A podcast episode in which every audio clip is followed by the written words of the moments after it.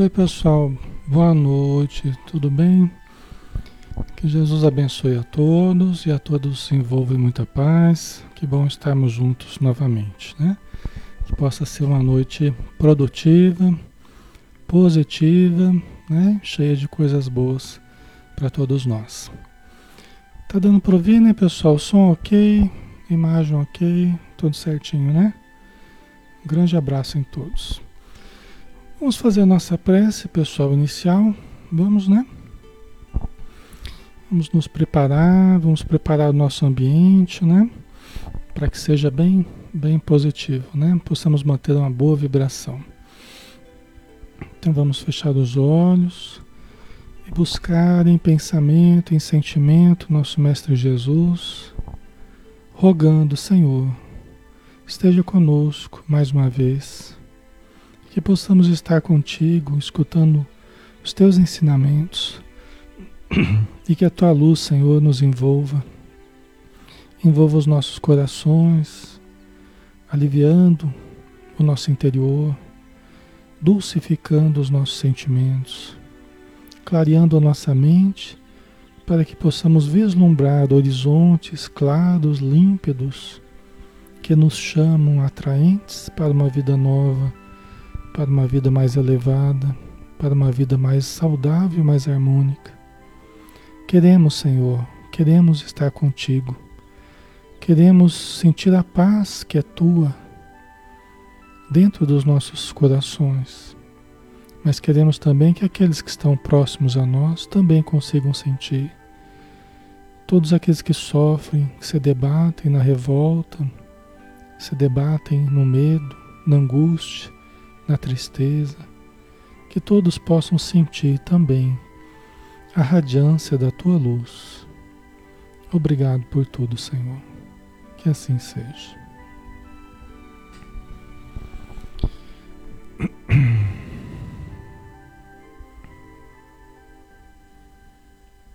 Muito bem, pessoal. Boa noite. Todos que estão chegando, um abração, tá?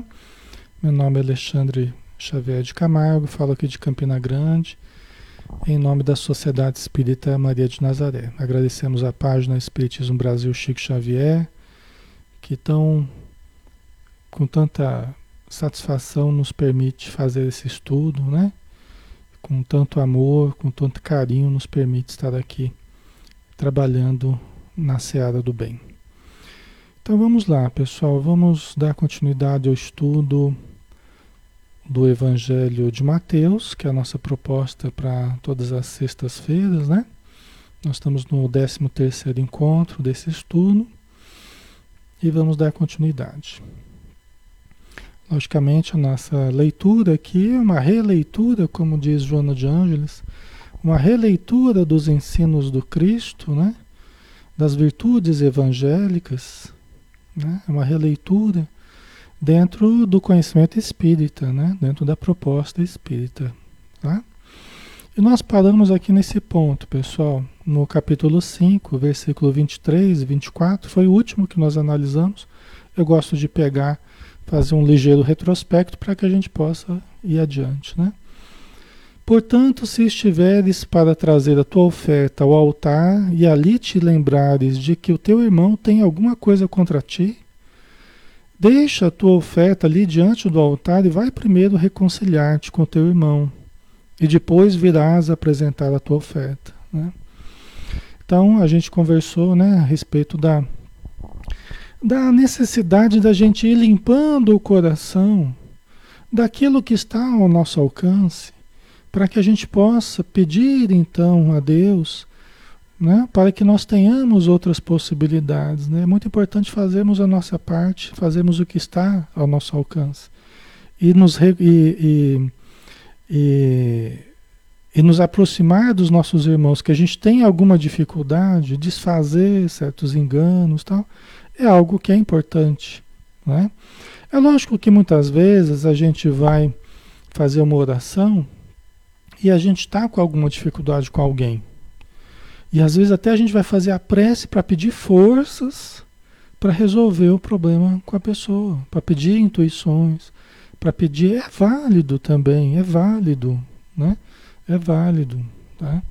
Mas o importante é assim, é a gente, o Jesus nos chama a atenção sobre isso para que a gente não entre na atitude hipócrita, né? De ficar mantendo deliberadamente problemas mal resolvidos que nós poderíamos resolver e estarmos ali de joelhos ou não, mas elevando o pensamento, pedindo paz, pedindo harmonia, pedindo as coisas boas, se nós não estamos nos dispondo a mudar o que podemos mudar, resolver o que podemos resolver, né? Então essa manutenção dessa atitude dúbia, né, é, é, contraditória, isso aí vai caracterizando uma atitude hipócrita, né? Tá? Que é o que nós devemos fugir, né? Essa atitude contraditória que nós não precisamos ficar preso a ela, né? Então vamos entrar aqui no próximo tópico, né? No próximo versículo aqui, versículo 25. Então, na sequência desse raciocínio, né? Assume logo uma atitude conciliadora com teu adversário, enquanto estás com ele no caminho para não acontecer que o adversário te entregue ao juiz, e o juiz ao oficial de justiça, e assim sejas lançado na prisão. Em verdade te digo, dali não sairás enquanto não pagares até o último centavo. Né?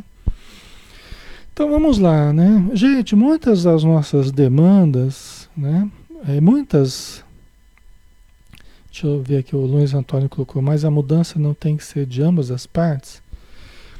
Então, é, Luiz, a mudança ela precisa ser nossa. A mudança precisa ser nossa, né? Tá?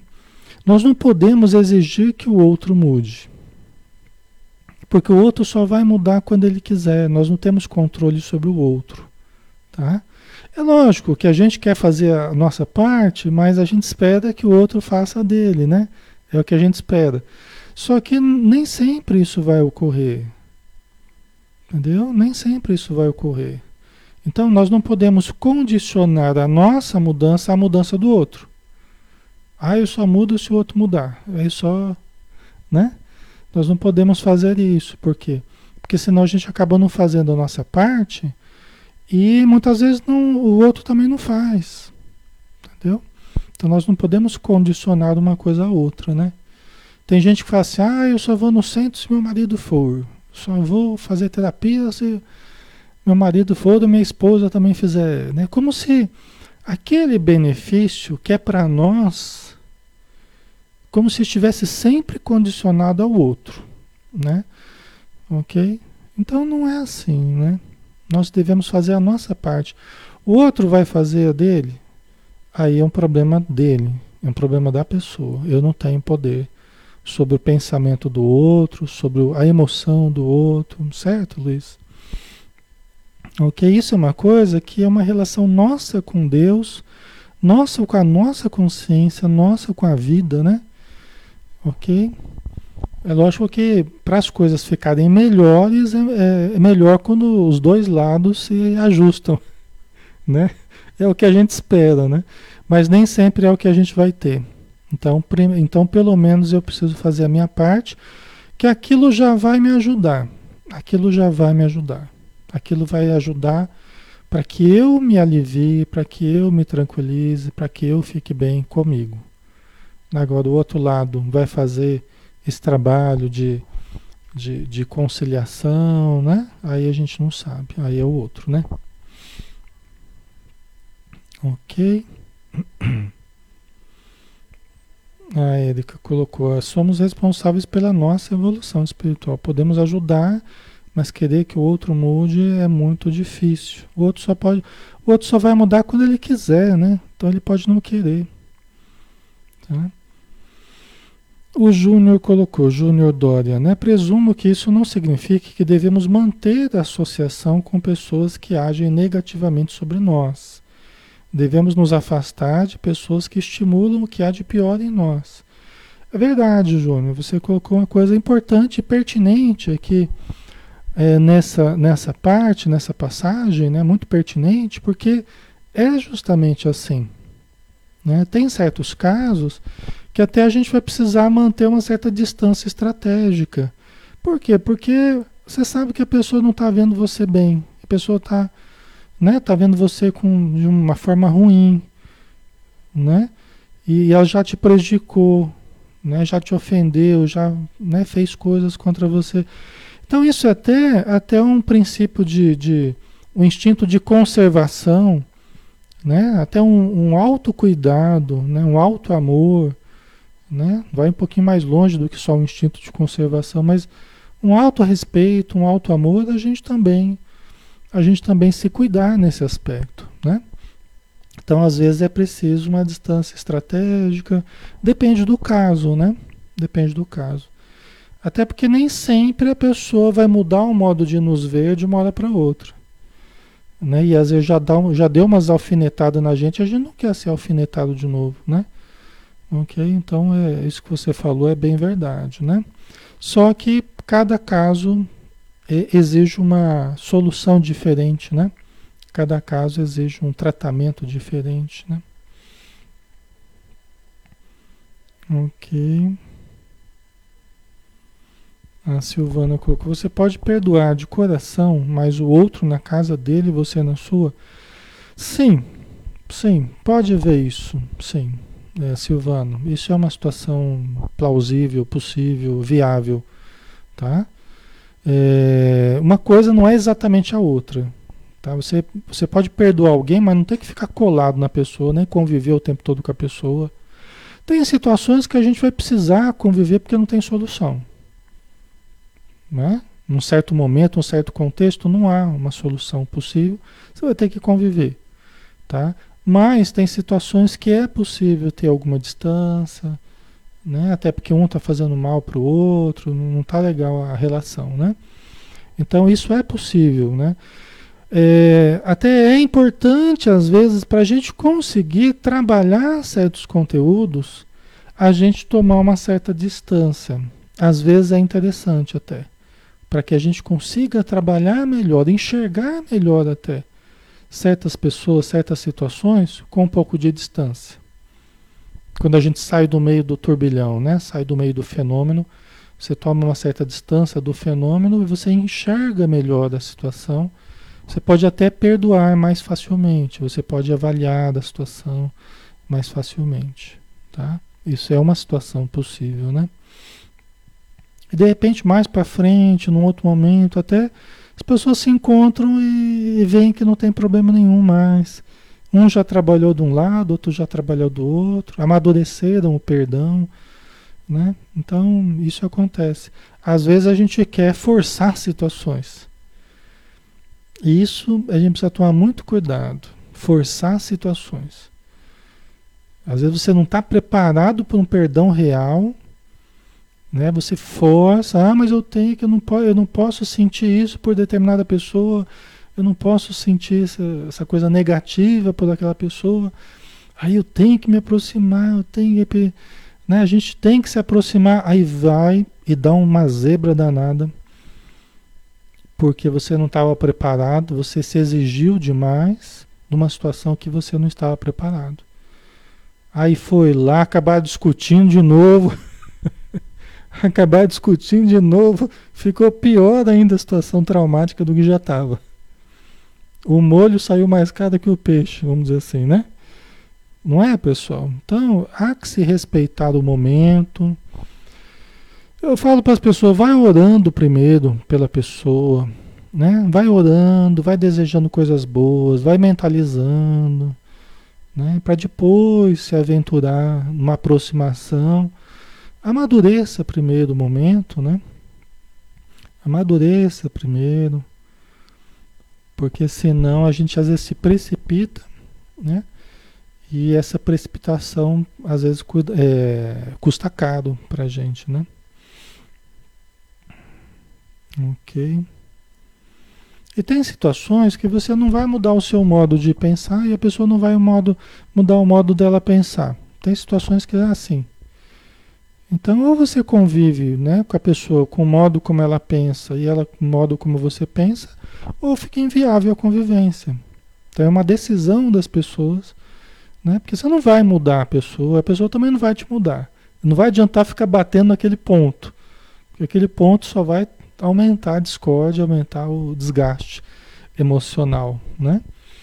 Não é? Tem situações, ah, mas tem que resolver, tem que resolver. Não, nem tudo a gente vai ter condição de resolver na hora que a gente quer. Nem tudo a gente vai conseguir resolver na hora que a gente quer. Tem momentos que a solução é você entender que você não vai mudar o pensamento do outro. E o outro não vai mudar o seu, por enquanto. Entendeu? Aí a decisão é de, bom, a gente convive ou acha que é inviável conviver, né? Aí as pessoas têm que decidir o que fazem, né?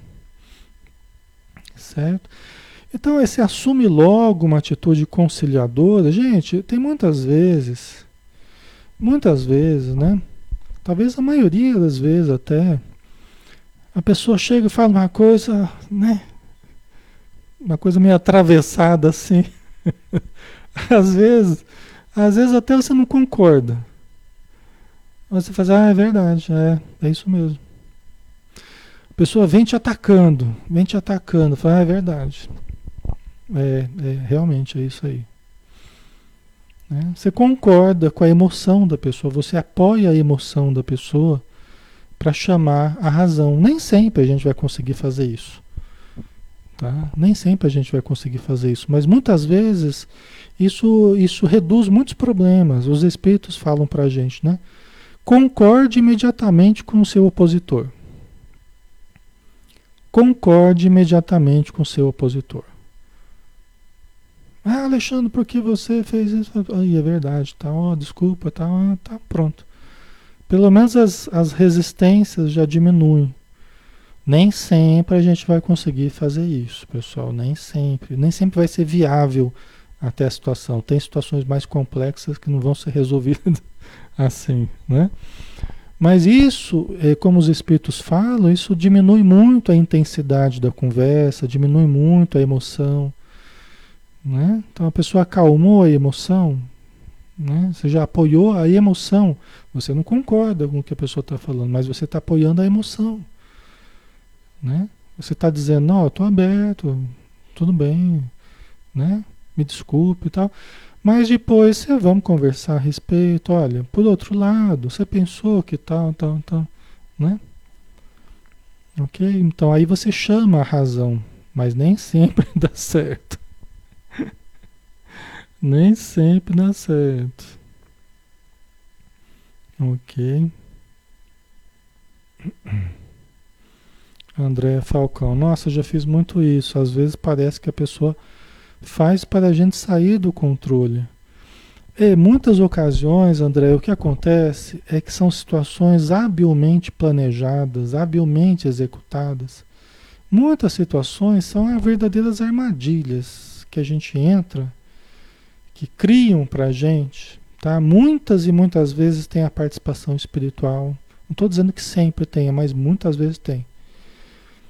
Né? Tem a participação espiritual. Às vezes um é médium, o outro também é médium. As pessoas são sensíveis, os espíritos ficam ali gerando discórdia e vai e fala uma coisa no ouvido de um, vai no outro e fala no ouvido do outro e fica lá aquela discussão acesa. Então tem situações que são pegajosas, tem situações que são um verdadeiro visgo. Tem discussões que você não sabe como entrou e nem sabe como é que vai sair que a coisa é tão bem armada, né? e às vezes você entrou assim totalmente inocente, ingênuo, e, sem nenhuma intenção de nada, e a hora que você vê, você está no meio de um turbilhão, que você não sabe nem como é que você vai sair daquilo, não é? Então, é, é isso que você falou, por quê? Porque a intenção, às vezes, é nos envolver mesmo, é envolver emocionalmente. É fazer a gente desequilibrar, é fazer o outro desequilibrar. Né? Então isso acontece muito, né? As famílias, os casais, os amigos, né? Em qualquer lugar. Então, para muitos casos, pessoal, o silêncio pode ser a melhor alternativa. Porque às vezes quanto mais você fala, mais dá margem para ruído na comunicação, né? mais dá margem para mais mal entendidos, e a coisa só vai crescendo.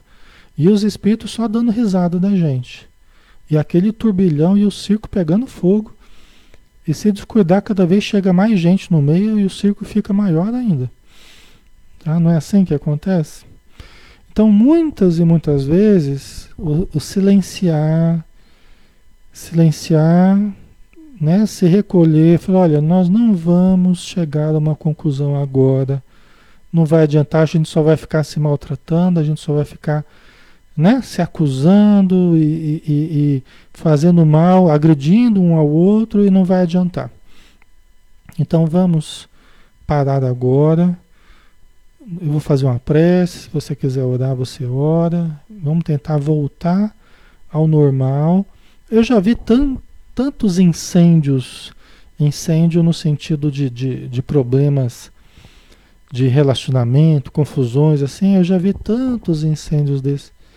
Se acalmarem assim, com essa atitude. Alguém chegar e falar, gente, não vai adiantar a gente ficar aqui fermentando isso aí agora.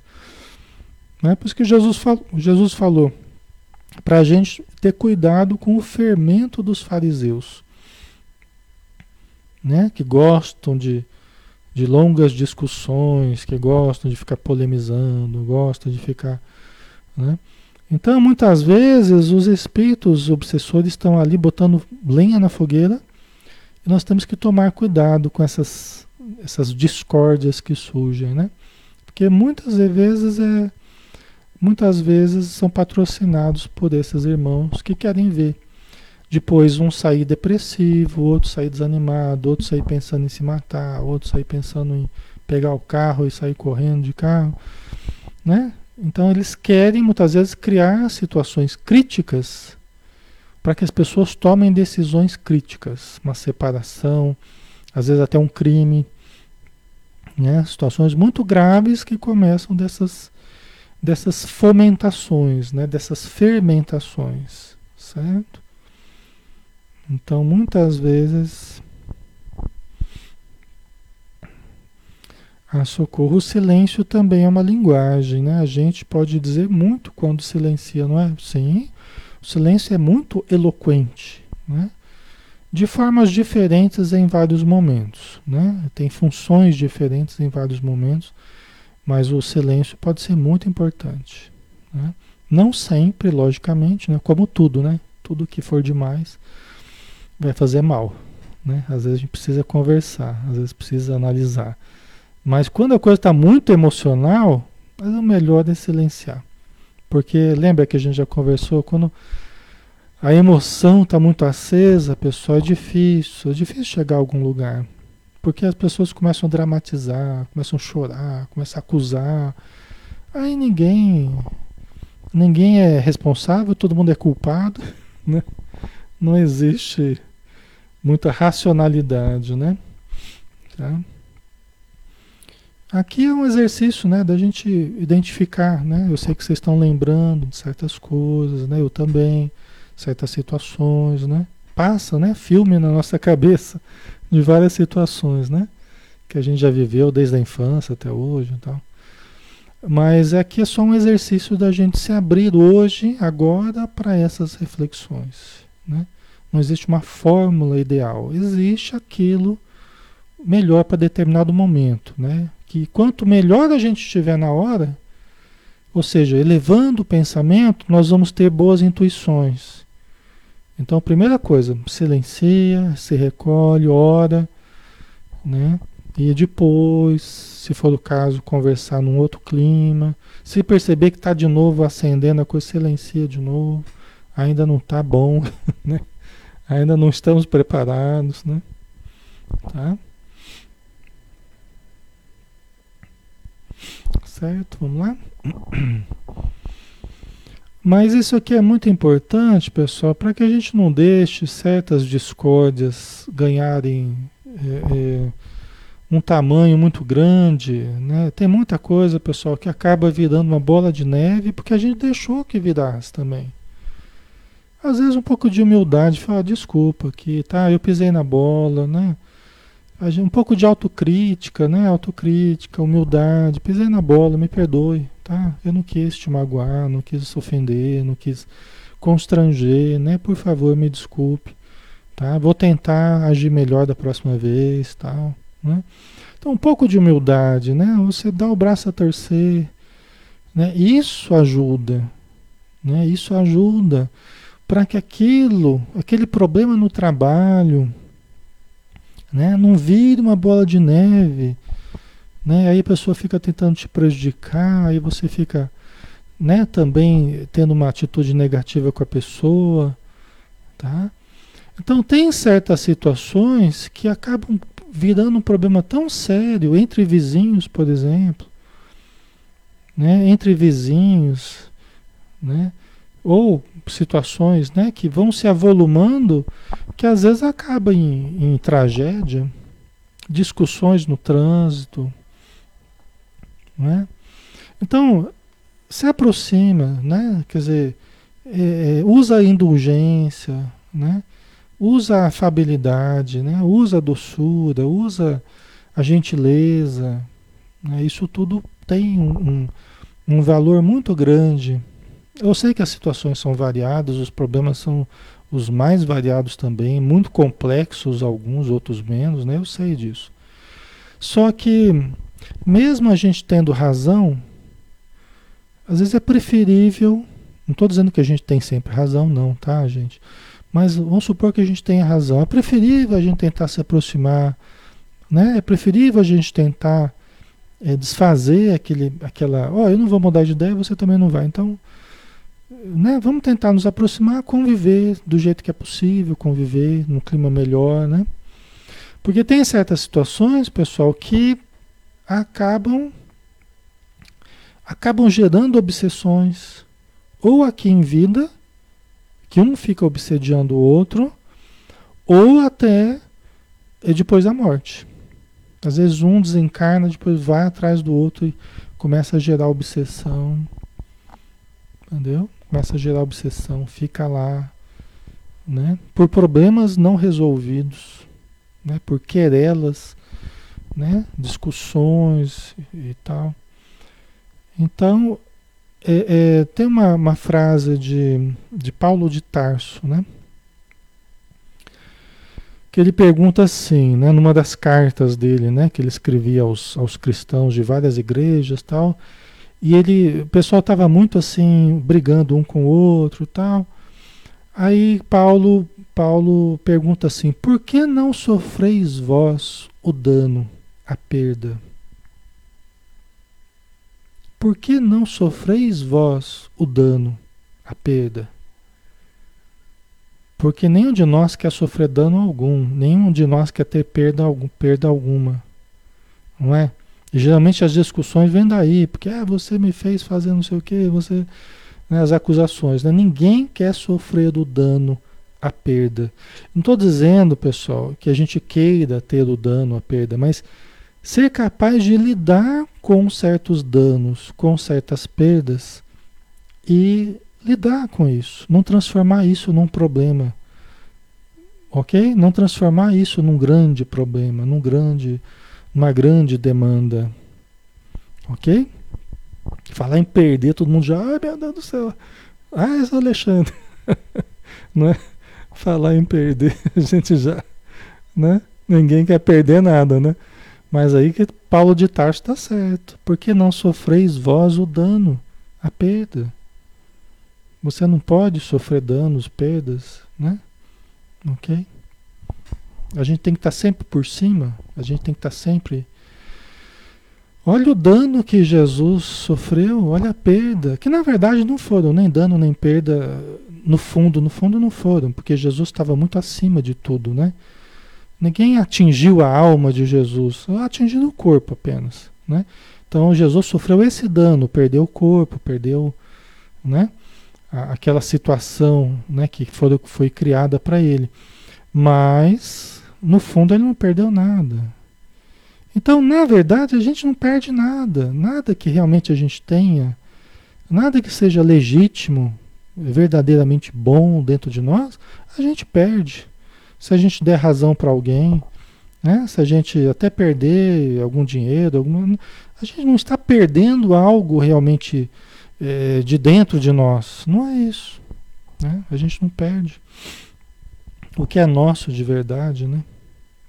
Ok. O Manuel colocou casa, que todos brigam. É casa onde não tem pão, todo mundo briga e ninguém tem razão, né, Manuel? Mas eu entendo, né? Eu entendo que é, a Socorro né, colocou, existem situações em que a gente perde ganhando.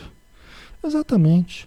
As renúncias, né? É por isso que os espíritos falam, né, na obra do André Luiz, que Deus sempre dá mais alegria àquele que sabe renunciar.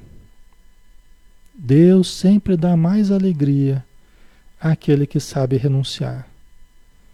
Às vezes você fica lá, você não larga o osso, né? Fica lá, é meu, é meu. Ah, de repente não, então aí é seu. Você sabe renunciar a determinadas coisas. Tem vários tipos de osso, né? Que a gente fica segurando. Tem vários tipos, né? Não é só o osso, osso, né? Tem várias coisas que você fica ali, né? Mas é, é, é, né? muitas vezes você sabe renunciar daquilo. Às vezes uma opinião na hora ali. Você perde aquela aquela disputa, você perde aquela, né? Aquela discussão, perder a discussão, né? Você perde aquela discussão, você renunciar, é verdade, é isso mesmo que você falou, é, tá certo, tá. Ok. Né? A pessoa fica com a verdade dela, você fica com a sua, mas você renunciou naquele momento, né? Aquele sentimento de sair por cima de uma coisa, né? Que é um sentimento, né? Uma coisa tão tão pequeno às vezes, né? Ok.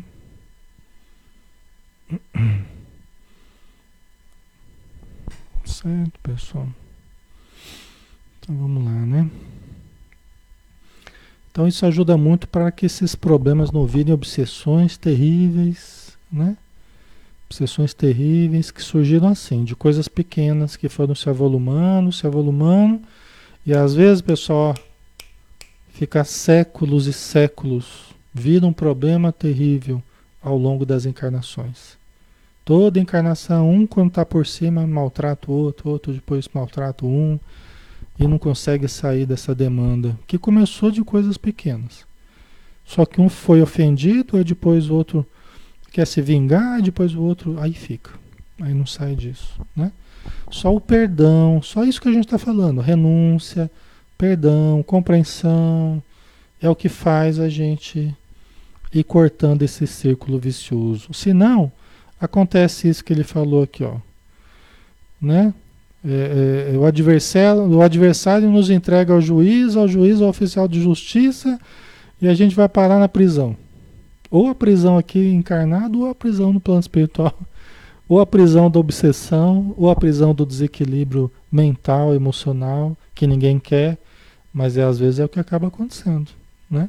Fica um doente para o lado, outro doente para o outro, não é? E dali não sairás enquanto não pagares o último centavo, que vai ficar um para o lado sofrendo, outro para o lado sofrendo, pagando indefinidamente até que resolvam mudar de atitude. Por isso que não tem outro caminho a não ser Jesus, não tem outro caminho a não ser o perdão, não tem outro caminho a não ser compreensão, renúncia, tolerância, paciência. Não existe outro caminho. Os outros caminhos que tem são todos piores, são alternativas piores. Entendeu? Então a gente precisa. Ah, mas eu só perdoo esse outro também. Você começa a colocar condições, já não está no caminho legal. Já não vai funcionar do jeito que precisava. Né? Já não vai funcionar. Começa a impor condições, começa né, para o perdão, aí não vai dar certo, né? Ou um perdão que humilha o outro, não, também não vai funcionar, né? Não vai dar certo. Tá? Certo? Vamos lá? Mais um pouquinho.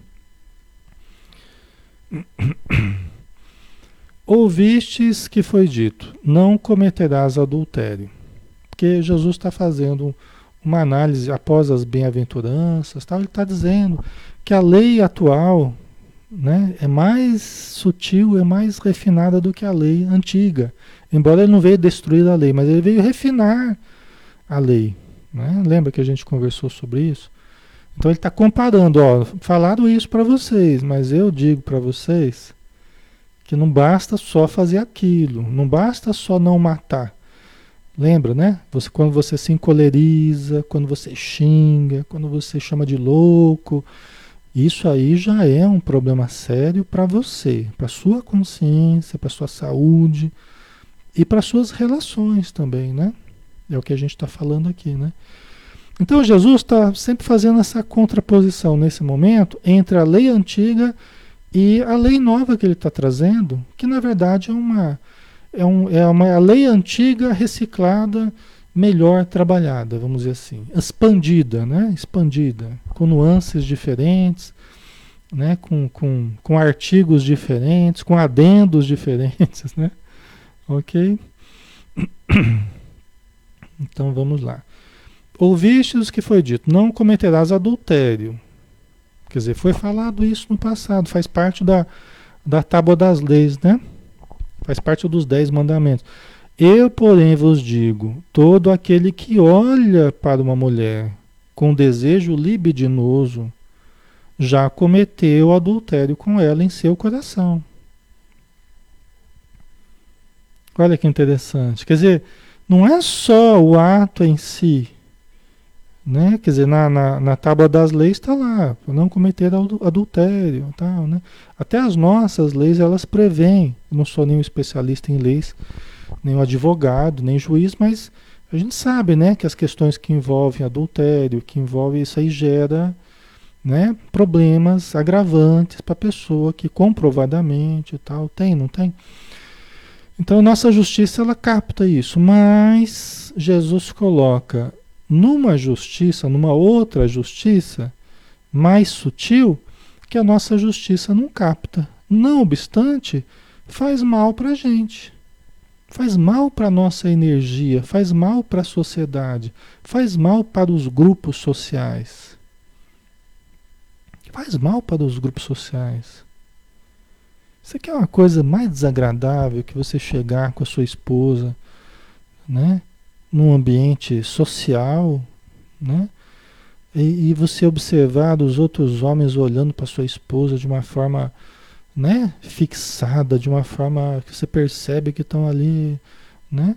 Ou a minha esposa perceber que outras mulheres estão olhando para mim de uma forma diferente, né? Vamos supor, alguma coisa desagradável, não é? Não é? é muito desagradável. É? Então, esse tipo de coisa faz mal para os grupos, isso corrói os grupos, isso gera umas confusões muito grandes no, nos grupos, né? E se baseia só no, no pensamento, no olhar, né? Se baseia só no. Não é, pessoal? São coisas muito desagradáveis às vezes que acontecem, né? Então, é, é, Jesus coloca em outro patamar, né? Coloca em outro patamar da coisa.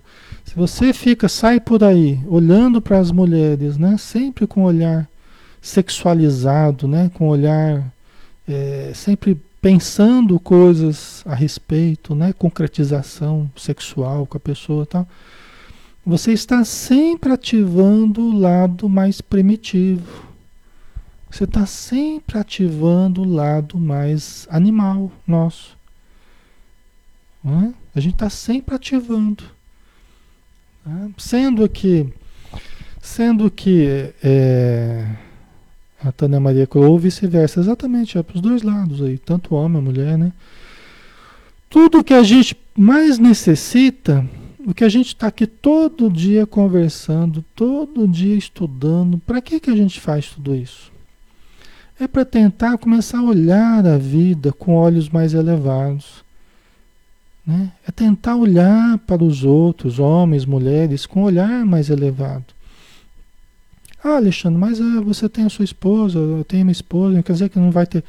Lógico que vai ter sexo, lógico que vai ter um momento de intimidade, vai ter a atração, o desejo, tudo. mas aí é entre as pessoas. Né? A gente não precisa fazer disso o modus operandi né, em que a gente estruture as relações nossas sociais em cima disso. O André Luiz, no livro Evolução em Dois Mundos, no finalzinho, se eu não me engano, do, do, do acho que no apêndice já do, do Evolução em Dois Mundos, né? O André Luiz fala, né? Que quando nós temos esses pensamentos, né? Nós acabamos vivendo num caldo psíquico. Nós acabamos vivendo em sociedade num caldo psíquico, onde se exteriorizam e mantém esse caldo psíquico as nossas os nossos pensamentos desse teor. Né? Socialmente, os grupos sociais, né? eles mantêm um caldo psíquico em que nós exteriorizamos formas, pensamento, a matéria mental, né?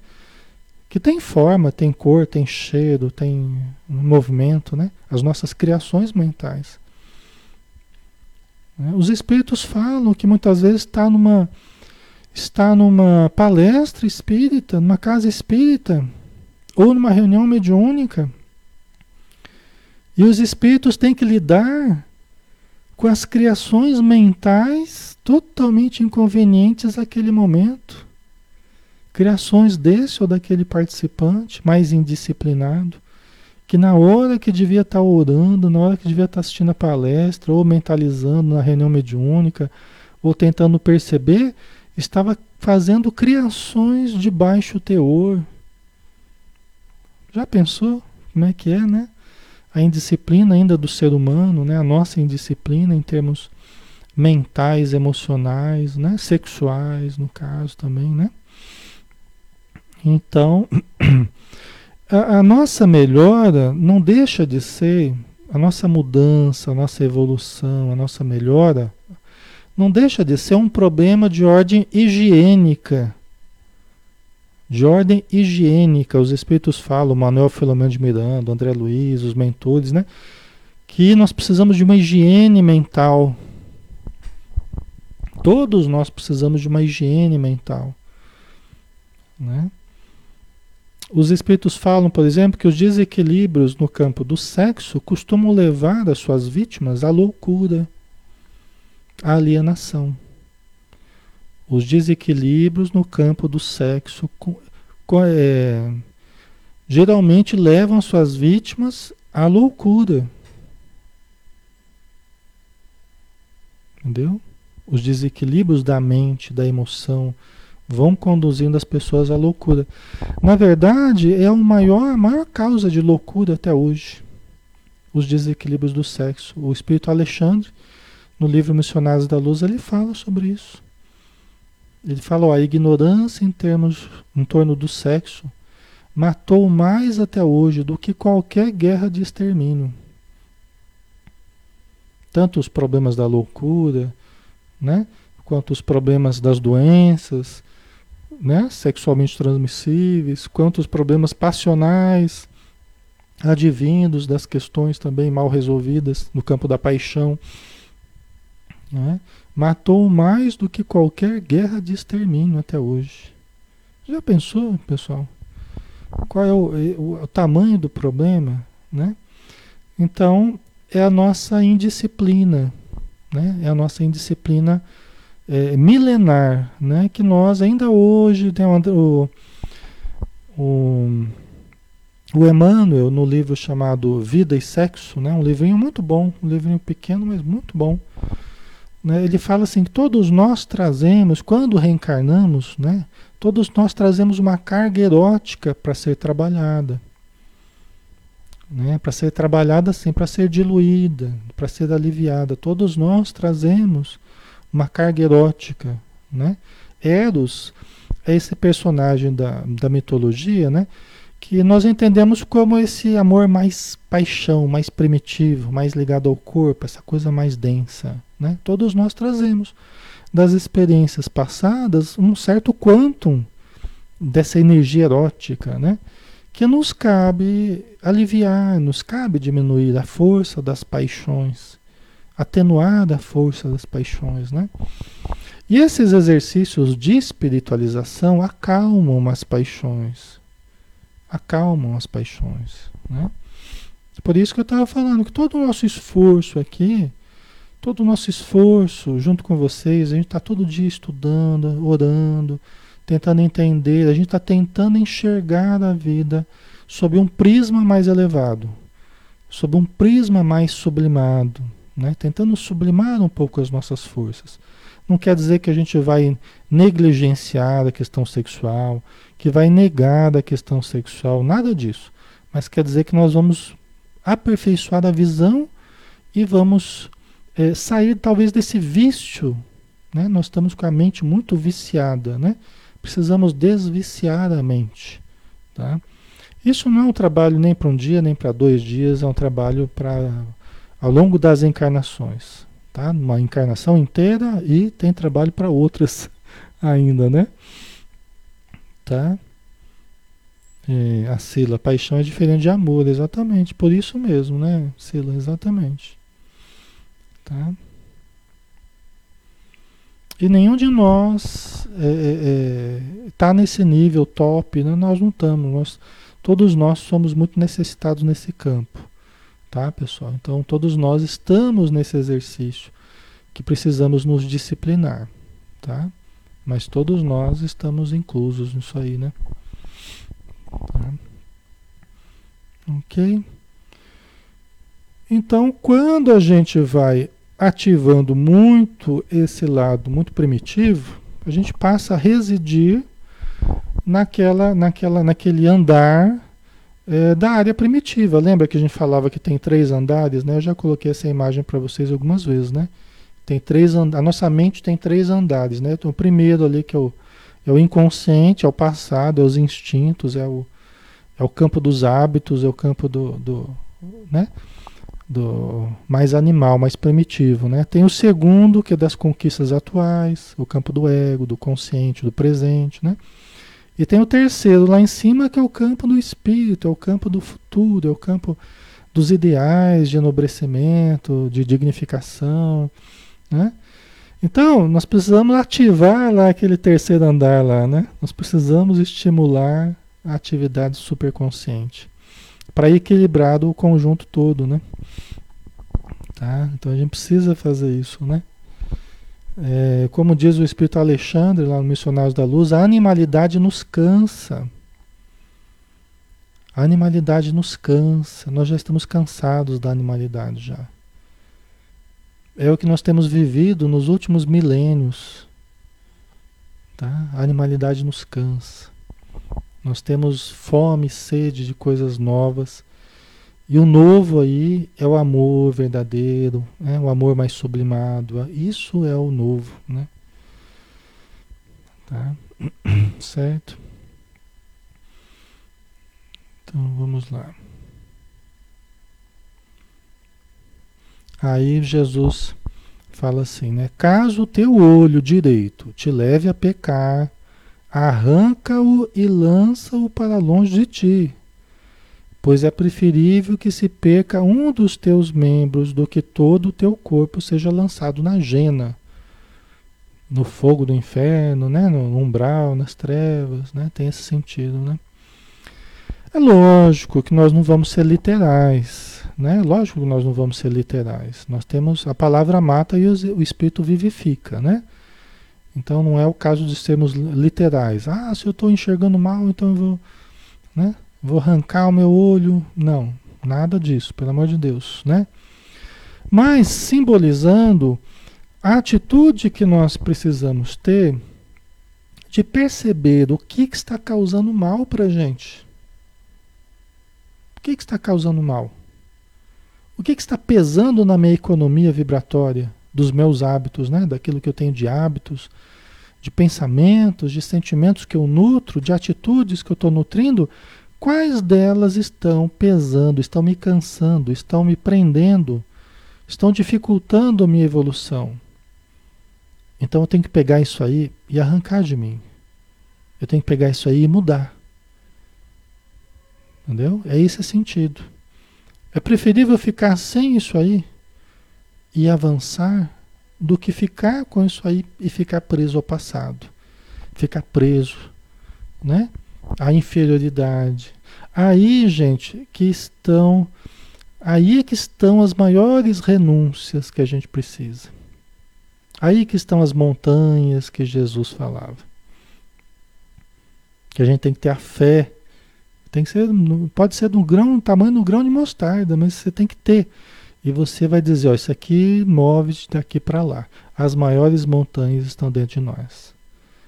Né? São esses hábitos milenares, essas paixões, conceitos equivocados. Tudo isso exige trabalho dentro de nós. Exige esforço, exige renúncia. E frequentemente a gente não tem o aplauso das pessoas, porque você mudou um conceito, um conceito antigo que você trazia, e de repente você mudou, você resolveu, deixa, deixa eu deixar esse conceito para lá, deixa eu assumir um outro conceito mais elevado. É preciso humildade para a gente fazer isso. É interessante, mas uma coisa que a gente vai aprendendo no contato com os estudos, tal, que os espíritos enxergam no vício o orgulho. Mas como assim, Alexandre? O orgulho, a gente percebe no, no, os espíritos falando sobre isso.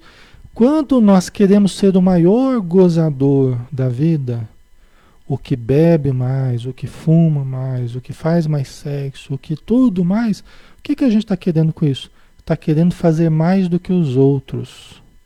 Eu curto a vida mais do que os outros, do que os pobres coitados que não curte, que não aproveita, que não sei o quê.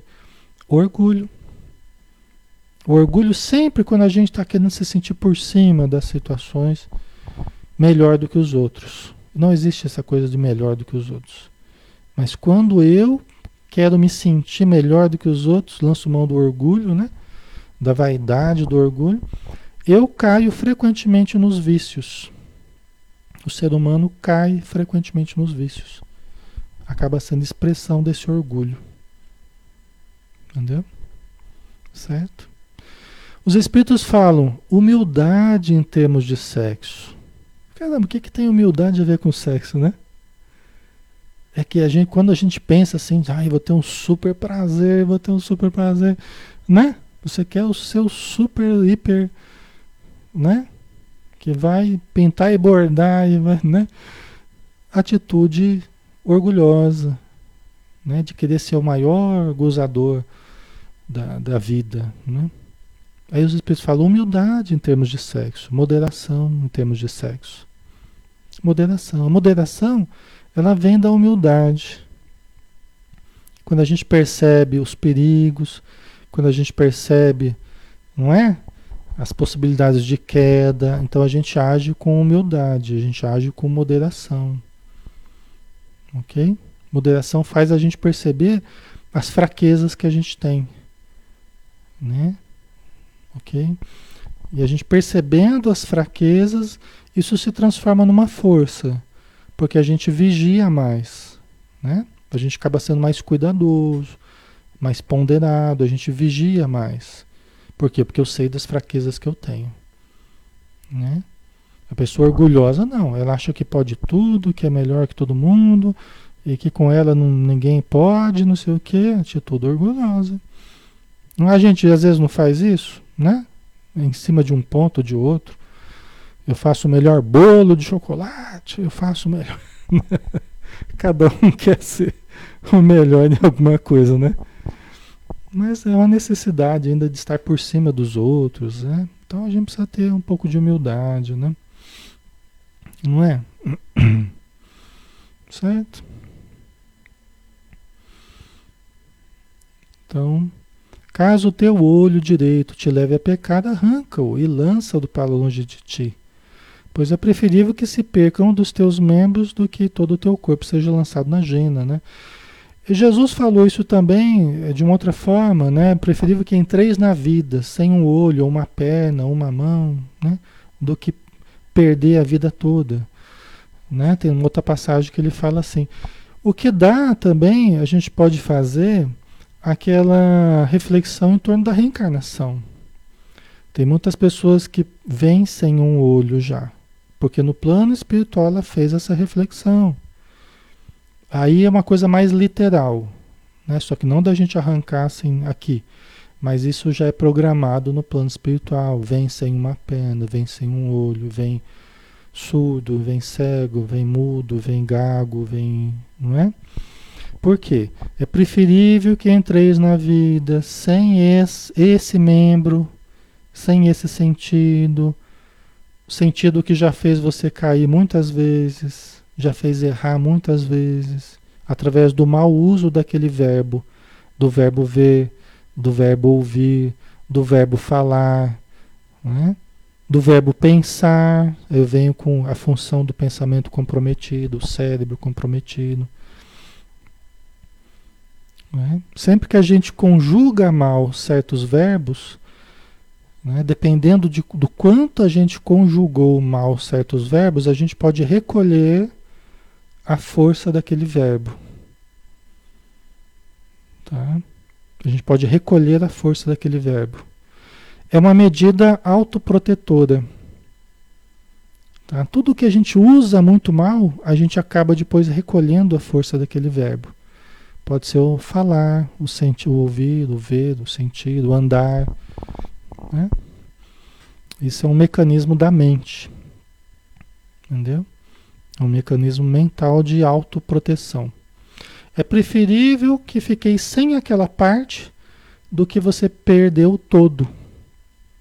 Do que você comprometer o todo. Que através da minha fala eu estou comprometendo a minha vida toda. Através da minha visão eu estou comprometendo a minha vida toda. Através do, do ouvir, não saber ouvir, estou comprometendo a minha vida toda. Faz sentido para vocês, pessoal? Tá? Tá ficando claro? Né? Então é a força dos verbos, né? Os verbos são, só para a gente associar com uma coisinha que vocês já têm, né? Sabe aquela cebola que eu já falei várias vezes, aquela cebola cortada no meio, né? Que é a mente, né? O núcleo da cebola, que é o self, que é o ser mesmo, né? É o ser por excelência ali, é, é o que nós somos de fato. Ali tem núcleos que nós chamamos de verbos, são núcleos em potenciação. Tá? Todos os verbos que são responsáveis por cada função do nosso corpo, né? dentro daquele núcleozinho ali. Tá? E a gente precisa aprender a conjugar os verbos.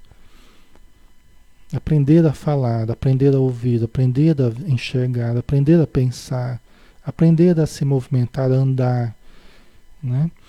O Lísias, o Lísias, que é aquele enfermeiro no nosso lar, né, que ajudou o André Luiz e tal, ele explica logo no comecinho do livro, né, nos primeiros capítulos, conversando com o André Luiz, quando o André Luiz acabou de saber que ele tinha sido um suicida, né, que o Henrique de Luna tinha explicado para ele, falou, ó, tá aqui no seu corpo o suicídio, né?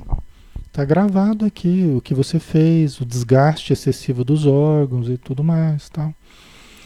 Então ele estava meio desanimado, né? Aí o Lisas falou assim: ah, não fica assim não, porque é, das pessoas que eu vou atender hoje, 80 estão na, nas mesmas condições que você.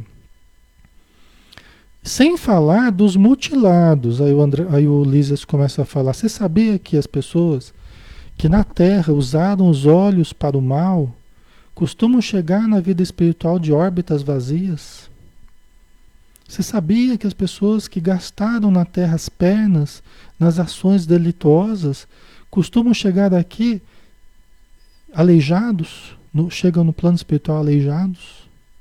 E começou a explicar. Dá uma pesquisadinha ali no nosso lar, vocês vão ver que interessante. Tá? Estão vendo? É essa aplicação dos verbos. Quando a gente começa a usar mal, a conjugar mal os verbos, que expressam ações nossas, né? A gente tem esse mecanismo protetor que lesa o nosso perispírito, gera o recolhimento da força daquele verbo. Aí nós vamos ter que fazer um exercício de aprender, de reaprender, de reaprender a usar aquele verbo.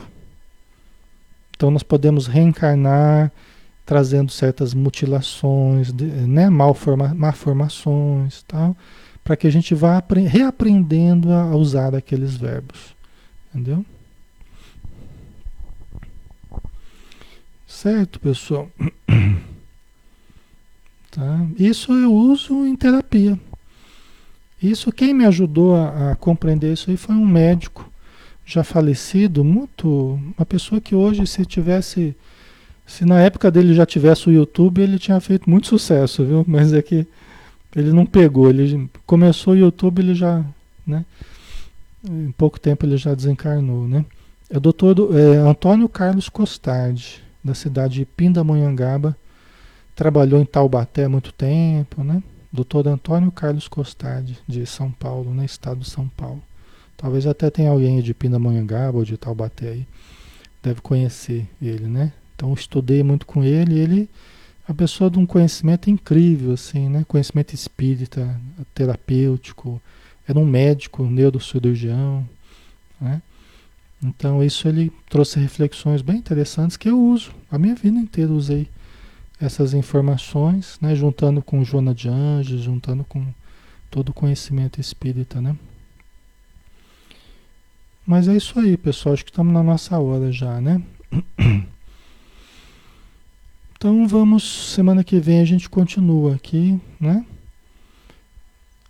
Desenvolvendo melhor aqui o Evangelho, tá bom? Vamos fazer a nossa prece final, pessoal. Vamos, vamos agradecer esse momento em que todos nós pudemos lembrar de Ti, Senhor, dos Teus ensinos e junto com o conhecimento espírita, podemos trazer ao nosso presente, as nossas vidas, as nossas relações, ao nosso agir, ao nosso sentir, para que todos possamos ter uma existência mais saudável, mais equilibrada, relações mais positivas e produtivas no sentido da vida espiritual. Somos espíritos imortais e nada irá mudar essa realidade profunda. Que possamos viver como tal. Obrigado por tudo, Senhor. Dispensa-nos na tua paz. Que assim seja. Ok, pessoal, obrigado novamente, tá? Pela presença de todos, carinho, participação. Que Jesus abençoe vocês, tá bom? Então vamos lá, vamos nos despedir com uma musiquinha. Vamos falar sobre o, sobre o passe. Uma musiquinha sobre o passe aqui.